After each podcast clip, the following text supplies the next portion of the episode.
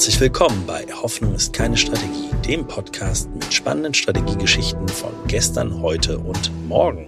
Und heute haben wir wieder ein Strategiegespräch mit Jürgen und mir im Programm und zwar ein ganz besonderes anlässlich unserer englischen Buchveröffentlichung von Hope is not a Strategy live aufgezeichnet auf dem WHU Strategy Summit am 17. Mai in Düsseldorf. Das Thema war Made in Germany und ich wünsche euch jetzt viel Spaß. Well, for today, we thought it's a good idea to talk about Made in Germany. Is Made in Germany still a brand that can stand up globally, internationally, when looking at the challenges that we're facing not only climate change, but specifically what's going on in the US and in China in terms of tech. So, how is that going to look like in the future for the uh, business location Germany? I think that's a very important question.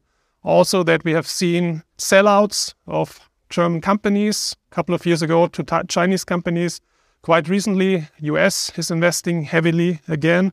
You all heard about uh, the acquisition, the upcoming acquisition of Viessmann which is a very traditional family owned uh, company here in Germany in the business of heat pumps right now, big sell. Yeah? So, what does that all mean for us, for Germany, and for the future? There only hope left, or do we, we have a strategy as Germany? But, yeah, who has the strategy? The companies may have strategies, yeah, but does Germany have a strategy?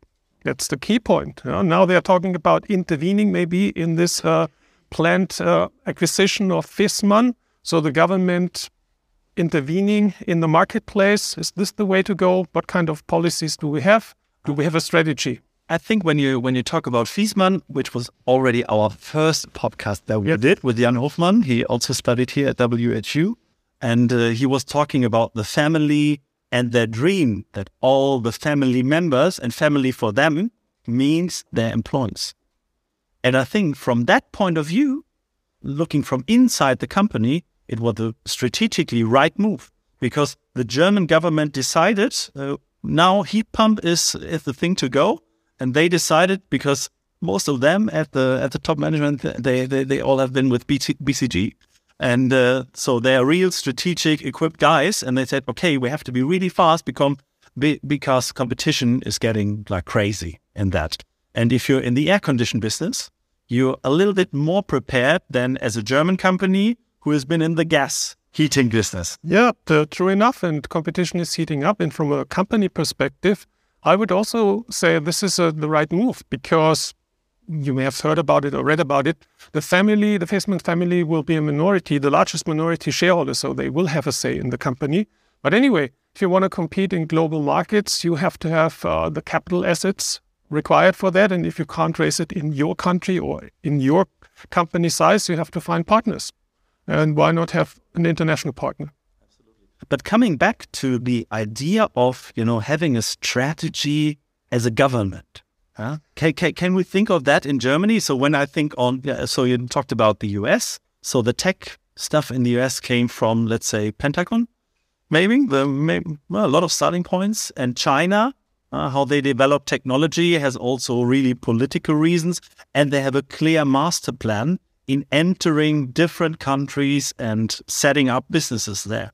So that's a clear strategy. And also France Absolutely. France is very much focused on industrial policy. So the French government wants to have a detailed say in what's going to happen in their industries. And almost every industry is defined as a important industry for France. And also to the US, I may add that uh, I used to work uh, for a while for the Small Business Administration in the US a long time ago, but I got insights into how the US government funds innovative small companies.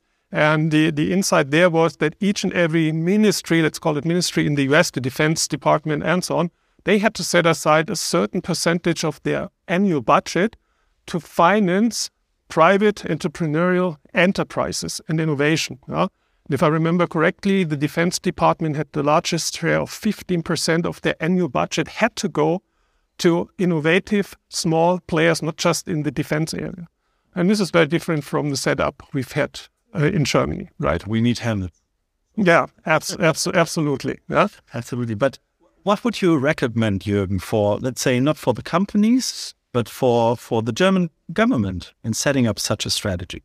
So I've never worked for the German government, but I worked for the Dutch government. Actually, by the way, I'm a Dutch civil servant, although I'm German, and I swore my oath on the Dutch Queen. Um, what they did, there was a very uh, close relationship between the government sector, the academic sector, and the corporations. And it's very fluid. People move from one place to the other. For a while, you're in the ministry, working for the Ministry of Economic Affairs. Then you go to a company, become a senior advisor in a company. Then you move back to academia, whatever. So that worked out pretty well.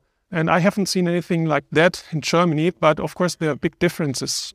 The Netherlands is a small country, 16 million people. Yeah? The size of North Rhine-Westphalia, more or less.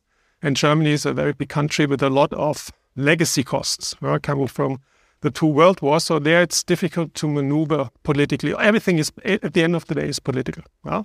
And who has the strategy? It's my personal opinion. I don't know. I don't see anyone yeah, having a strategy. What we see is uh, Mr. Habeck and uh, our foreign minister traveling the world and doing things I would expect the chancellor to do and setting up the strategy there. So uh, we have coalition forces in Germany, so you never know who has what to say and when. Yeah, absolutely. So Pope is maybe the right strategy there. So, but maybe we get some of the guys uh, uh into our next podcast.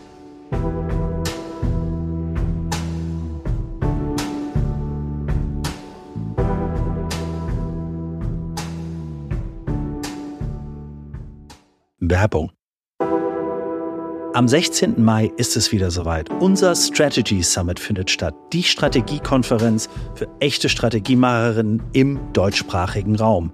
Dafür haben wir wirklich ein tolles Programm zusammengeschraubt mit echten Strategiemacherinnen von der Front, die euch zeigen werden, wie ihr Strategie digital noch einfach besser machen könnt. Dafür haben wir unter anderem Speaker wie Mark Pollock, CEO der Tränkwalder Gruppe und Rüdiger Rath, CEO der Cancom Gruppe, mit am Start in Düsseldorf bei Infosys im Tech and Innovation Center.